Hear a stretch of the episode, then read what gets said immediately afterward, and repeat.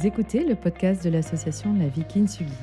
L'association La Vie Kintsugi tient son nom de l'art japonais de la réparation comme métaphore de la résilience.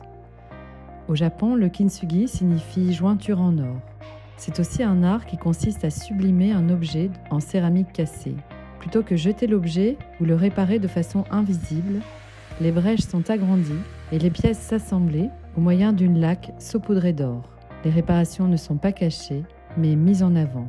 On garde l'histoire passée de l'objet, on le rassemble, on le répare et on crée quelque chose de nouveau, de plus beau, de plus fort. Si nous sommes tous d'accord pour dire que la maladie n'est pas indispensable a priori, elle est aussi l'occasion d'une pause dans la vie. Elle impose une remise en question de nos propres aspirations, de notre rapport au corps et au sens que l'on souhaite donner à notre vie. Et coach santé de la vie Kintsugi permet de cheminer avec la maladie. Tout au long de cette année 2021, nous avons choisi de placer la relation humaine et le cancer au cœur de nos préoccupations. Nous vous invitons à découvrir une nouvelle interview. Donc Marianne, tu es la maman de deux petites filles, Nine et Iris. On, s'est rencontrés dans le cadre de l'accompagnement euh, d'une maman dont, l'enfant est, malade, en l'occurrence là c'est Iris.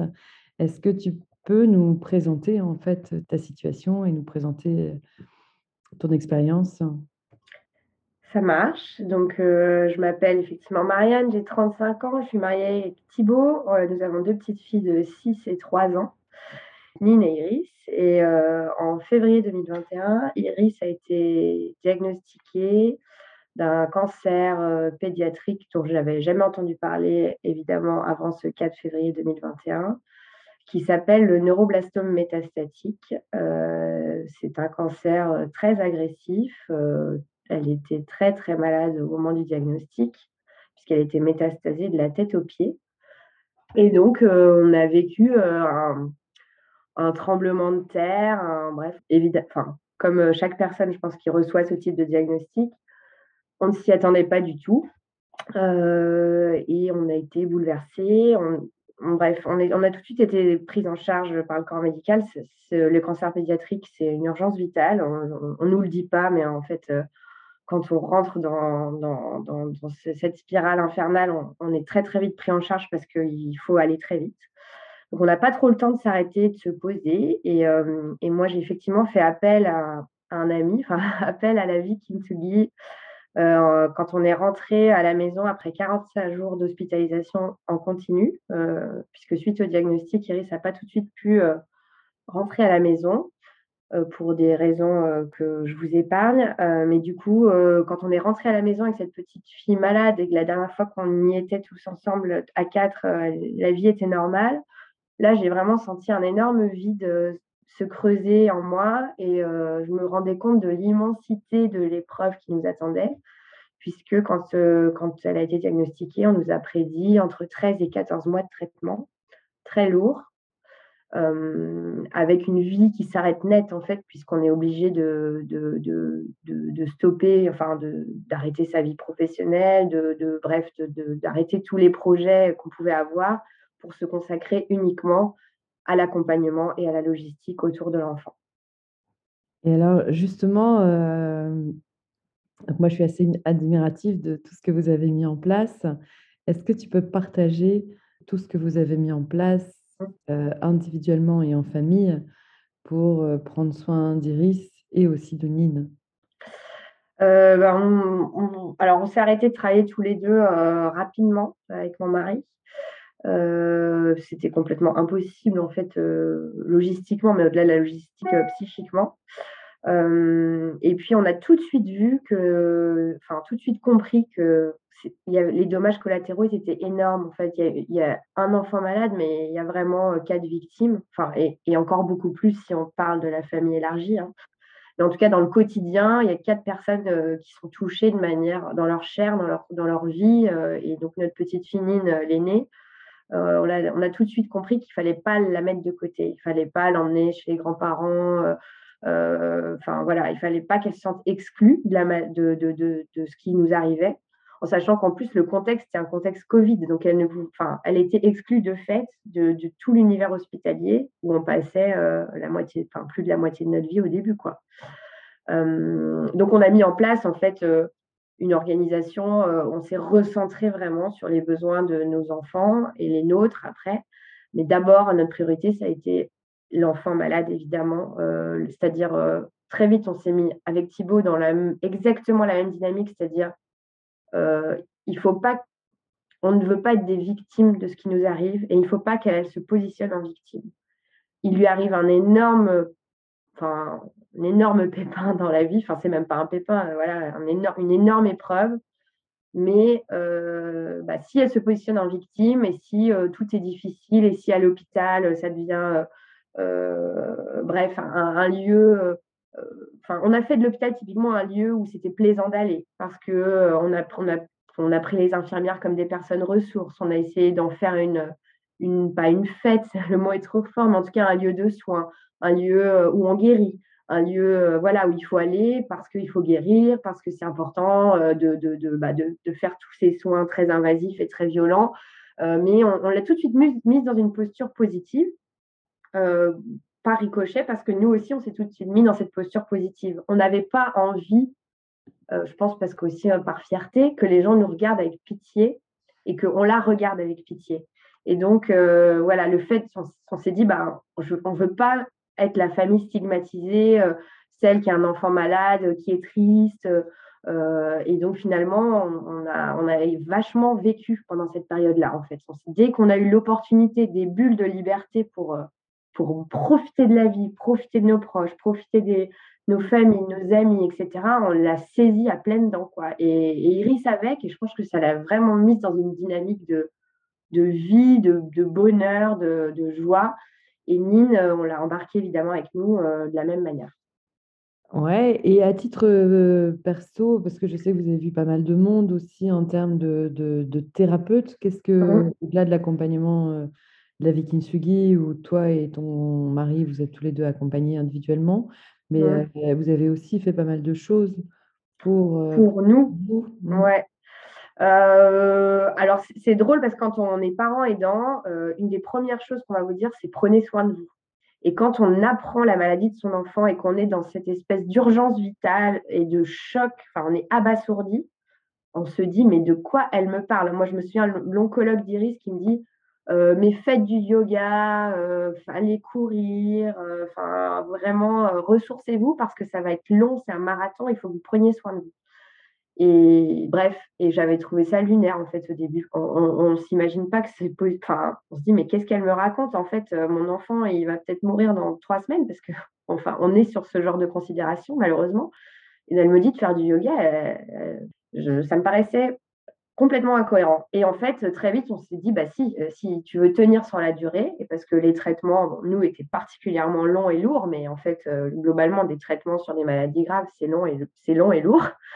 Euh, bah, il faut trouver des bulles d'oxygène. Moi, ma ressource, ça a été le yoga, beaucoup. Le sport en général, en fait, au-delà du yoga, parfois j'avais besoin de faire des trucs un peu plus physiques euh, donc j'ai beaucoup puisé euh, là-dedans, dans des lectures. Euh, enfin, comment dire, j'ai ouvert mes chakras vraiment à la spiritualité, oui, à, des, enseignements qui me paraissaient un peu ésotériques, voilà, avant la maladie. Je me suis ouverte à la vie, à l'univers, au sens de la vie. Voilà, j'ai trouvé des ressources en fait dans des dans des bouquins, dans des, des personnes. j'ai vu j'ai vu une astrologue, j'ai vu un thérapeute ayurvédique, euh, j'ai vu un magnétiseur, j'ai vu un ostéopathe, euh, je te voyais toi très régulièrement, on échangeait sur ces sujets-là. Euh, moi, ça a été ma, ressource, ça a été ça, ça a été de me dire, je, j'essaye de me construire une bulle de compréhension du monde, un peu de prendre de la hauteur par rapport à mon quotidien qui est très lourd, pour lui donner du sens. J'avais besoin de, de donner du sens en fait à cette épreuve.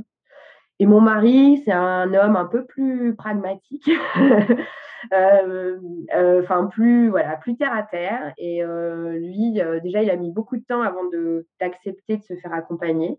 Il, trouvait qu'il n'y en avait pas besoin. Il trouvait que les amis, ça suffisait. la famille, enfin voilà, que se confier à nos proches, ça lui suffisait. Puis il s'est bien rendu compte à un moment qu'il y avait, enfin, l'accompagnement thérapeutique, il est, il est autre. On peut se permettre de dire d'autres choses et donc il a, saisi l'opportunité euh, d'être accompagné par la vie Kintsugi il est très heureux aujourd'hui de, cet accompagnement.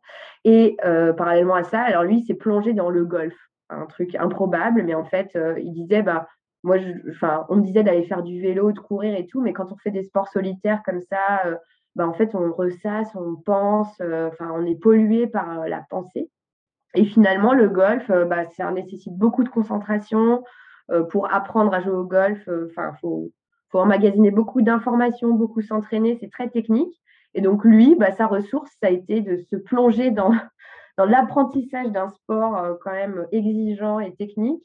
Euh, et donc du coup, il a fait beaucoup ça euh, pendant plusieurs mois parce que c'est ça qui lui a, c'est ce qui lui a permis de, de, se lancer un nouveau défi, on va dire, et un truc perso. C'est très important, je pense, dans des moments comme ça, de, de, de, bah, de s'octroyer des, enfin, de, de s'octroyer des moments de liberté qui nous permettent d'avoir une identité qui nous est propre et qui n'est pas juste euh, la maman ou le papa de l'enfant malade.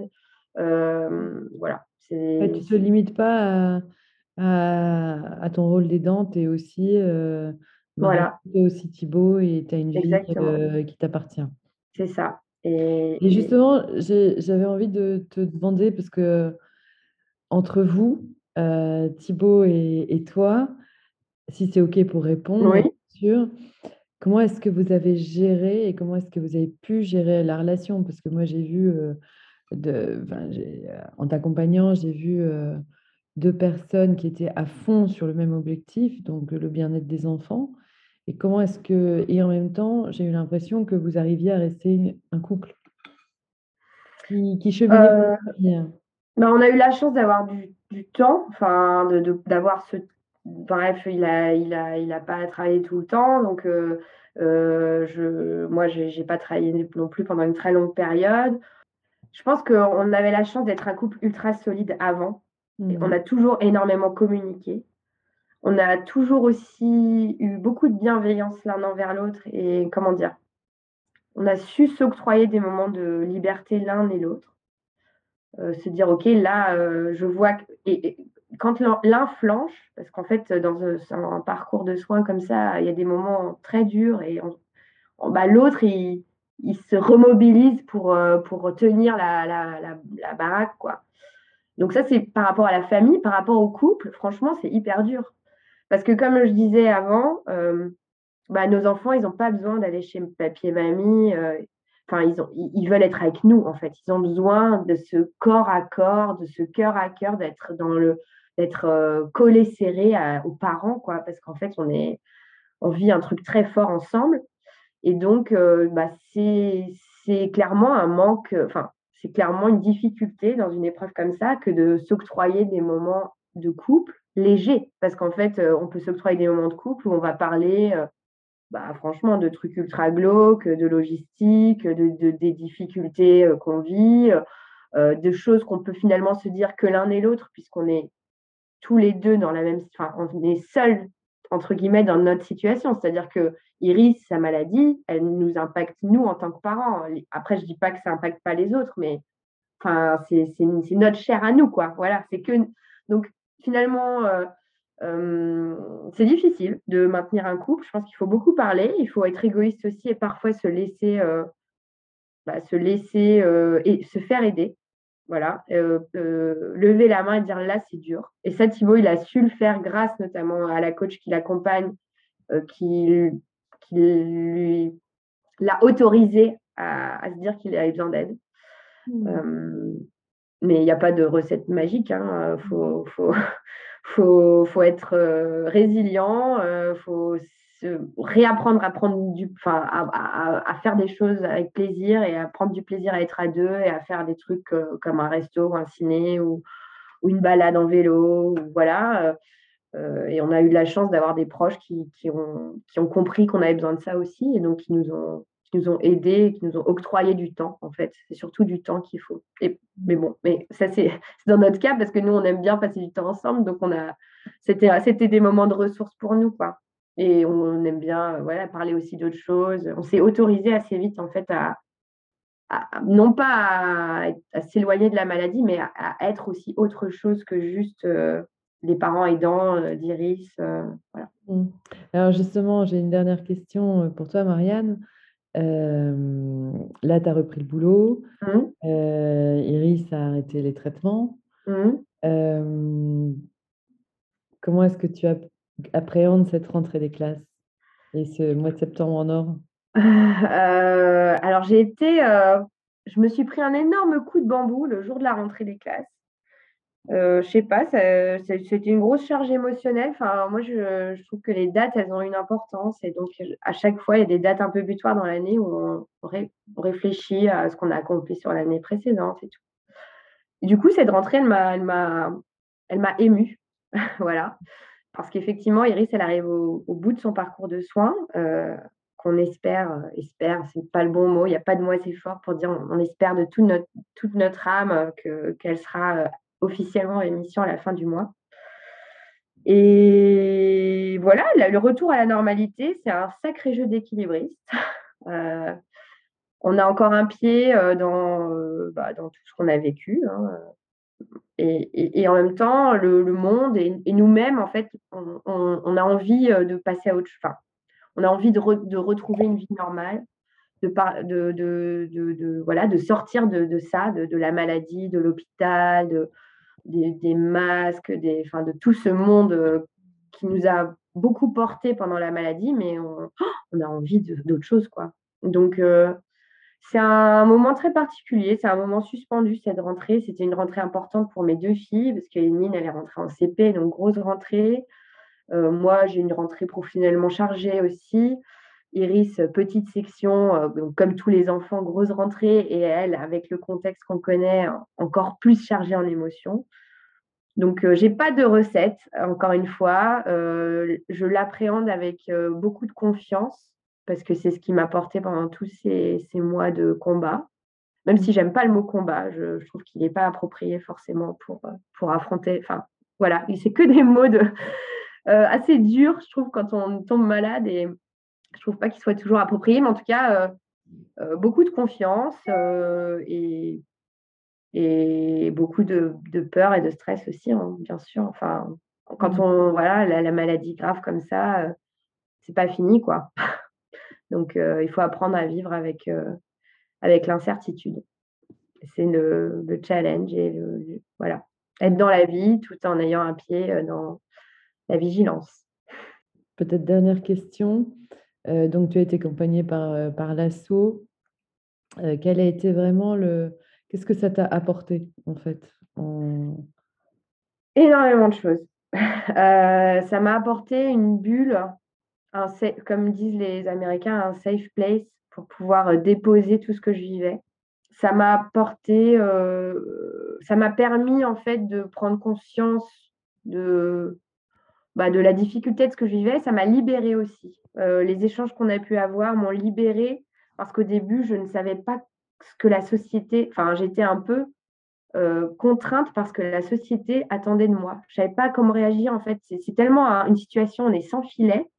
Et moi, je, suis quelqu'un qui était assez attaché au regard des autres, alors beaucoup moins, euh, plus, plus j'avance dans le temps, mais du coup, je, j'étais vachement en attente qu'on me dise comment je dois réagir. Enfin, en fait, je ne je m'autorisais pas, par exemple, à avoir des moments légers et ça, la, vie Kintsugi, enfin l'accompagnement que tu, m'as apporté, ça m'a, en fait, ça m'a juste libérée en me disant, euh, euh, fais, ce que tu peux, euh, soit assume complètement ce que tu es dans cette situation-là parce qu'elle est unique, elle t'appartient et personne n'est en mesure de te juger. Ou, donc ça m'a apporté de la liberté, ça m'a apporté un, un temps de parole précieux pour pouvoir dire des choses que je ne pouvais dire nulle part ailleurs parce qu'en fait, dans ce genre de situation, bah, on protège notre conjoint, on protège nos parents, on protège nos amis de toutes ces choses les plus, les plus dark et les plus glauques qui nous traversent l'esprit. Et, donc, c'est une énorme ressource de pouvoir poser ça, euh, prendre du recul, euh, voilà, et, de, partager ça avec, euh, avec quelqu'un qui, qui, voilà, qui, au-delà d'être très à l'écoute, a aussi vécu une situation similaire. Enfin voilà, moi ça m'a ça m'a ça m'a énormément ça m'a permis de, bah, de, de, donner du sens à, à, ce que je traversais. En tout cas, ouais, je sais pas, c'est peut-être pas assez bien dit, mais en tout cas de, de, de voilà, c'est vraiment cette bulle ressource quoi, où je pouvais venir déposer mes trucs, il n'y avait pas de jugement, où je, je ressortais de là, j'arrivais en apnée, je ressortais un peu plus légère à mmh. chaque fois, et donc là bah, c'est génial quoi, d'avoir des lieux, des gens comme vous qui œuvrent à, à pouvoir juste libérer la parole parce que en fait c'est des situations de vie tellement intenses que les gens aussi bienveillants soient-ils ils sont pas toujours capables d'entendre ce qu'on vit et mmh. de d'y être, être confronté en fait c'est trop dur et donc il bah, faut trouver des gens pour qui malgré la enfin qui sont prêts à nous écouter malgré la difficulté mmh. de ce qu'on traverse Merci beaucoup, Marianne. Et, bah, merci à toi, Constance. Et je te souhaite la plus belle et la plus douce des rentrées. Merci beaucoup.